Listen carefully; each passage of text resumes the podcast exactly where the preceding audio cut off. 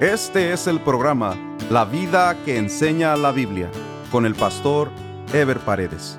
Un programa de reflexión bíblica sobre la manera que Dios espera que vivamos los cristianos, quienes estamos llamados a dar testimonio de nuestra fe en Jesucristo a través de nuestra manera de vivir. El día de hoy estaremos terminando la serie Los primeros cristianos, un estudio basado en el libro de los Hechos. Este último estudio es el número 18 y está titulado El naufragio en la isla de Malta y la llegada a Roma. En el estudio anterior vimos el inicio del largo viaje a Roma que emprendió el apóstol Pablo en compañía de Lucas, el escritor del libro de los Hechos, y Aristarco, un judío que se había convertido al cristianismo en Tesalónica, junto con otros presos que eran llevados cautivos a Roma. Después que ya se había desatado la tormenta, llegaron a la ciudad de Mira y allí cambiaron a otro barco para continuar su viaje. Pablo le había advertido al centurión en la ciudad de Mira que no continuaran el viaje a Roma por la tormenta, sino que esperaran el tiempo necesario hasta que pasara el invierno. Sin embargo, el centurión y el capitán del barco decidieron continuar a pesar de la advertencia de Pablo. Hechos 27 del 20 al 24 dice, y no apareciendo ni sol ni estrellas por muchos días, y acosados por una tempestad no pequeña, ya habíamos perdido toda esperanza de salvarnos. Entonces Pablo, como hacía ya mucho que no comíamos, puesto en pie en medio de ellos, dijo, Habría sido, por cierto, conveniente, oh varones, haberme oído y no zarpar de Creta tan solo para recibir este perjuicio y pérdida. Pero ahora os exhorto a tener buen ánimo, pues no habrá ninguna pérdida de vida entre vosotros, sino solamente de la nave. Porque esta noche ha estado conmigo el ángel de Dios, de quien soy y a quien sirvo, diciendo, Pablo, no temas, es necesario que comparezcas ante César, y he aquí, Dios te ha concedido todos los que navegan contigo. Por tanto, oh varones, tened buen ánimo, porque yo confío en Dios, que será así como se me ha dicho. Después de desatender el consejo de Pablo, el capitán del barco y el centurión continuaron hacia el puerto de Fenice, en la misma isla de Creta. Y cuando estaban a punto de llegar, fueron sorprendidos por vientos huracanados que los arrastraron en alta mar sin ningún control. Por más esfuerzos que hicieron, no pudieron controlar la nave, pues nuevamente les azotó una fuerte tempestad que los dejó a la deriva durante muchos días, perdiendo toda esperanza de salvarse. En medio de la tempestad, el apóstol anima a todos los que iban en la nave, que eran un total de 276 personas, a tener calma, pues Dios le había revelado al apóstol a través de un ángel que aunque se iba a perder la nave, ninguno de los tripulantes iba a perecer. Cuando los marineros se dieron cuenta que la nave iba al naufragio, quisieron abandonar la misma, pero fueron impedidos por los soldados ante la advertencia de Pablo. Pablo intervino nuevamente para exhortarlos a comer, pues habían pasado muchos días en ayunas por la tormenta, lo cual hicieron no sin antes dar gracias a Dios. Luego echaron la carga de trigo en el mar para aligerar la nave. Ya estando cerca de una ensenada, se disponían a llegar a la playa, pero quedaron atrapados por la fuerza de los vientos y la nave se encalló y empezó a partirse. Cuando los soldados vieron que la nave estaba a punto de romperse y hundirse, decidieron dar muerte a los presos para que ninguno se escapase nadando. Era tal la responsabilidad de los soldados romanos que si un preso se salvaba y huía, ellos pagarían con su propia vida. También es posible que la fidelidad al imperio indicaba que los presos deberían morir antes que librarse de la justicia romana por lo que los soldados preferían matarlos antes de verlos libres. Destaca la imprudencia de los hombres que con orgullo confían en su propia experiencia antes de confiar en Dios. Muchos atraviesan problemas y tormentas totalmente innecesarias, pues las mismas se pudiesen haber evitado si buscaran y atendieran el consejo que viene de parte de Dios. Una de las mayores frustraciones de un pastor es ver a un miembro fracasar por no atender el consejo o la palabra que le ha sido enseñada con anticipación. La palabra de Dios nos previene y nos protege de los peligros de la vida, pero para ello hay que atenderla y ponerla por obra. La gracia de Dios es derramada sobre los que le son fieles, pues Él va a preservarlos y a bendecirlos aún en medio de las pruebas. No solo Pablo, Lucas y Aristarco fueron preservados, sino todos los demás presos y tripulantes de la nave por la obediencia y confianza del apóstol en su Señor. Cuando Dios nos ha determinado un propósito y nosotros nos comprometemos a cumplir el mismo, Dios nos llevará a ese destino, aunque los problemas y dificultades indiquen lo contrario y aunque otros pierdan la esperanza. Todos los tripulantes llegaron a salvo a la isla de Malta, tal y como Pablo lo había indicado. Allí en Malta Dios haría muchos milagros a través del apóstol, en condiciones aún adversas por el clima, ya que estaban en pleno invierno. Se refugiaron en la isla de Malta después del naufragio, pero fueron recibidos muy amigablemente por los habitantes de la isla, quienes los atendieron y brindaron los primeros auxilios y cuidados. Hechos 28 del 1 al 6 dice, Estando ya a salvo, supimos que la isla se llamaba Malta, y los naturales nos trataron con no poca humanidad, pues encendiendo un fuego nos recibieron a todos a causa de la lluvia que caía y del frío.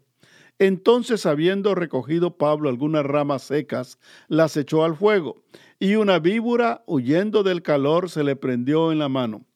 Cuando los naturales vieron la víbora colgando de su mano, se decían unos a otros, ciertamente este hombre es homicida, a quien escapado del mar la justicia no deja vivir. Pero él, sacudiendo la víbora en el fuego, ningún daño padeció. Estando Pablo, fue mordido por una serpiente venenosa, por lo cual los nativos esperaban que muriera por la picadura de la serpiente. Sin embargo, Pablo fue preservado milagrosamente y los nativos pensaron entonces que era un dios. Una vez más el resultado de una cultura idólatra, pues al igual de lo que había pasado en Listra, la gente pensó que Pablo era un dios. Todos fueron llevados con el principal de la isla, probablemente el gobernador, quien los atendió y hospedó. Allí Dios usó al apóstol para ministrar sanidad al padre del gobernador de la isla y luego los habitantes del lugar trajeron sus enfermos para que fuesen sanados. Curiosamente, la narración no nos indica si la gente del lugar se convirtió al cristianismo. Sin embargo, es lógico pensar que mucha gente fue convertida, pues Pablo jamás dejaba de predicar cuando pasaba tiempo en algún lugar y tal y como lo hizo en Listra, tendría que haberle explicado a la gente que él no era un Dios, sino que lo que había pasado era la obra de Jesucristo, el Hijo del Dios verdadero. La narración, sin embargo, dice que los nativos manifestaron su agradecimiento colmándolos de atenciones, lo cual también puede ser un indicativo de su identificación con los apóstoles y el mensaje de salvación que acababan de recibir. Tampoco la narración de Lucas nos indica si los tripulantes del barco recibieron a Cristo en sus corazones. Sin embargo, creemos que lo que vieron, así como las constantes predicaciones que escucharon del apóstol Pablo, han de haber quedado grabadas en sus corazones y que las mismas fueron suficientes para que todos los tripulantes del barco decidieran convertirse al Evangelio de Jesucristo.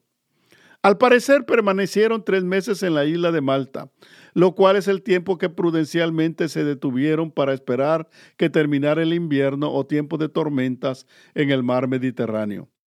Hechos capítulo 28 del 11 al 16 dice, Pasados tres meses nos hicimos a la vela en una nave alejandrina que había invernado en la isla, la cual tenía por enseña a Castor y Pollux, y llegados a Siracusa estuvimos ahí tres días de allí costeando alrededor llegamos a Regio, y otro día después, soplando el viento sur, llegamos al segundo día a Puteoli, donde habiendo hallado hermanos, nos rogaron que nos quedásemos con ellos siete días, y luego fuimos a Roma de donde, oyendo de nosotros los hermanos, salieron a recibirnos hasta el foro de Apio y las tres tabernas.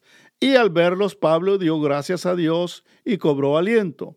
Cuando llegamos a Roma, el centurión entregó los presos al prefecto militar, pero a Pablo se le permitió vivir aparte con un soldado que le custodiase. Al llegar a Italia, desembarcaron en un puerto llamado Puteoli, el cual es una antigua localidad de la ciudad portuaria de lo que hoy es Nápoles. Allí se encontraron con hermanos cristianos quienes lo recibieron y hospedaron por una semana, para luego encaminarse por tierra hacia Roma, en donde los hermanos de la iglesia de esa ciudad los salieron a encontrar.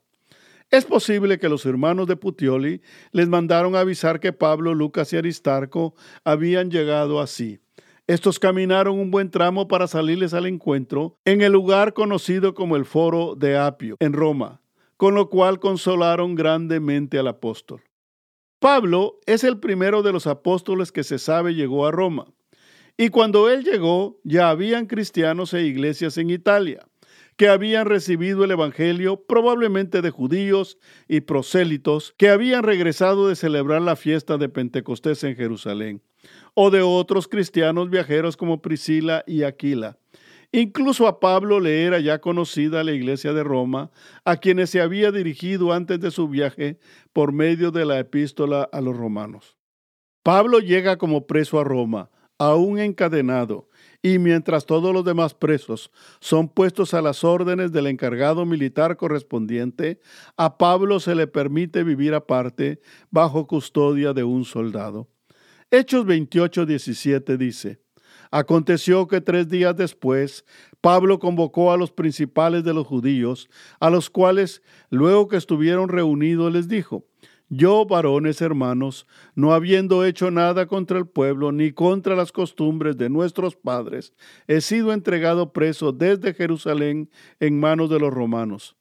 Apenas tres días después de haber llegado a Roma, Pablo hace llamar a los principales judíos de la ciudad, al igual que lo hacía a los lugares que llegaba, donde trataba de predicarle primero a los judíos para convencerlos por las escrituras de que Jesucristo era el Mesías prometido, con la esperanza de que estos, por su conocimiento del Antiguo Testamento, aprovecharan la salvación tan anunciada y esperada entre el pueblo de Israel.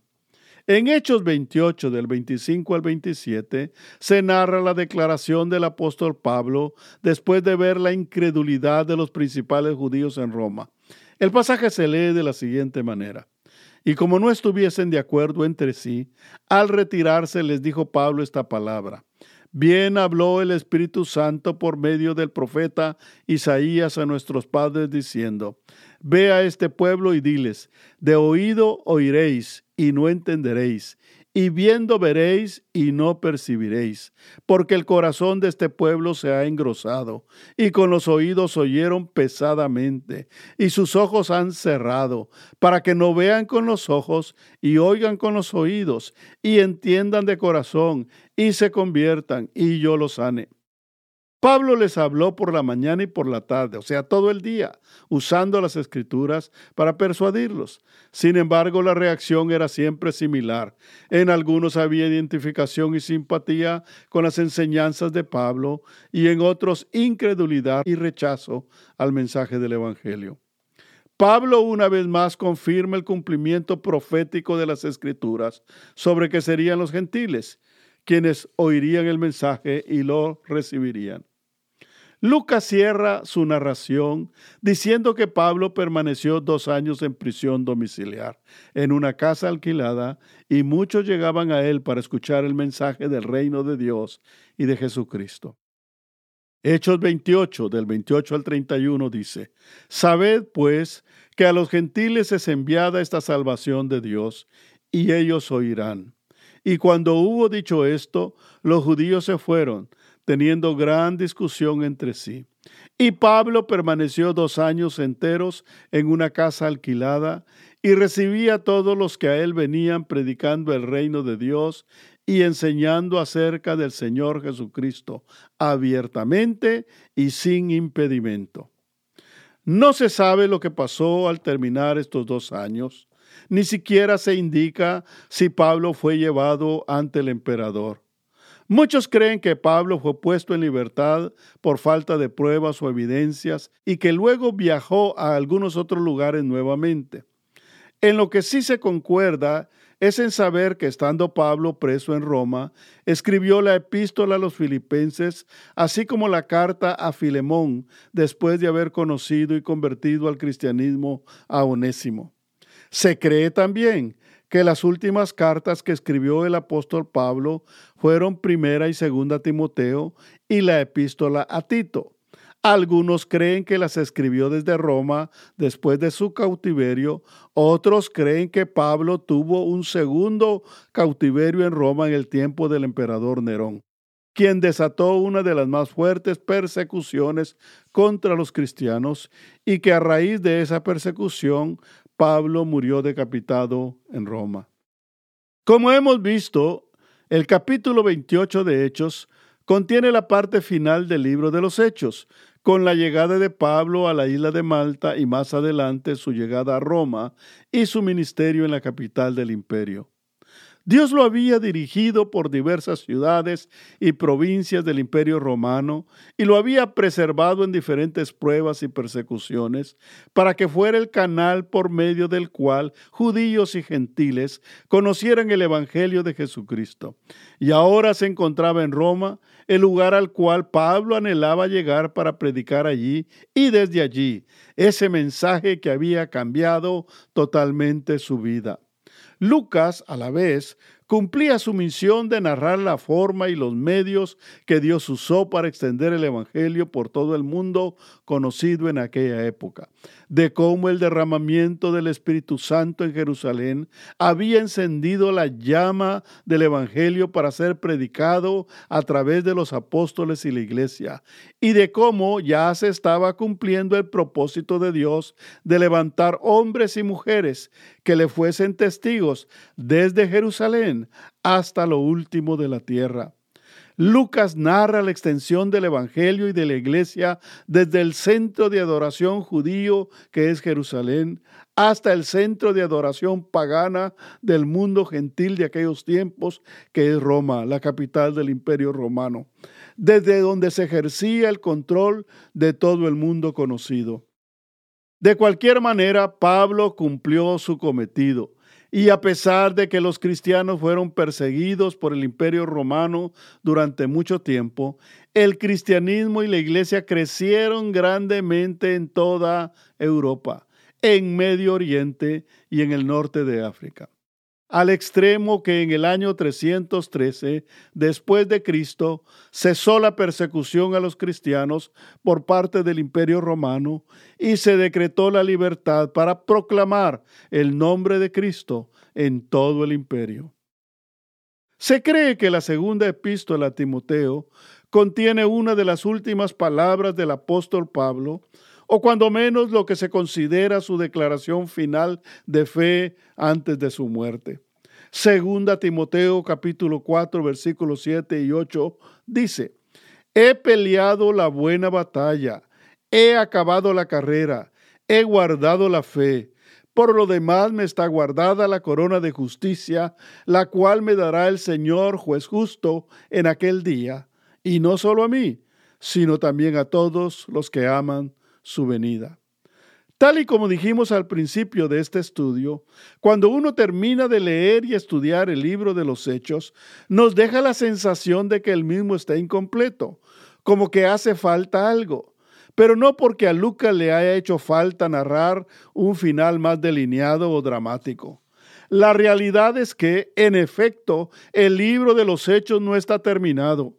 Si vemos el libro de los hechos como lo que realmente es, como la obra del Espíritu Santo a través de la iglesia que nació en Pentecostés, la misma no está terminada. Todavía hay mucho que hacer pues la obra del Espíritu Santo a través de la iglesia continúa en este mundo y terminará hasta que este Evangelio del reino sea predicado en todo el mundo, porque entonces vendrá el fin. Mateo 24, 14 dice, y será predicado este Evangelio del reino en todo el mundo para testimonio a todas las naciones, y entonces vendrá el fin. Ahora, nosotros los cristianos como iglesia tenemos la misión de continuar la extensión del Evangelio por todo el mundo bajo el poder del Espíritu Santo. Si bien el Evangelio ha sido predicado en todos los continentes y en todos los extremos de la tierra, mientras Cristo no venga por su iglesia, es nuestra responsabilidad seguir predicando hasta que ese día llegue, porque todavía hay muchas gentes y muchos pueblos que no han recibido la luz del Evangelio. El mundo en que vivimos está totalmente apartado de la voluntad de Dios. La humanidad entera se encuentra moralmente ensombrecida y sufriendo palpablemente las consecuencias del pecado.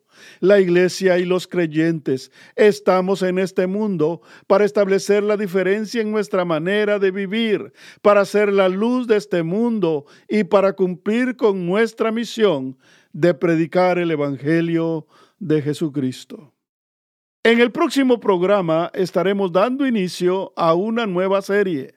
Nos vemos en el próximo programa. Dios les bendiga.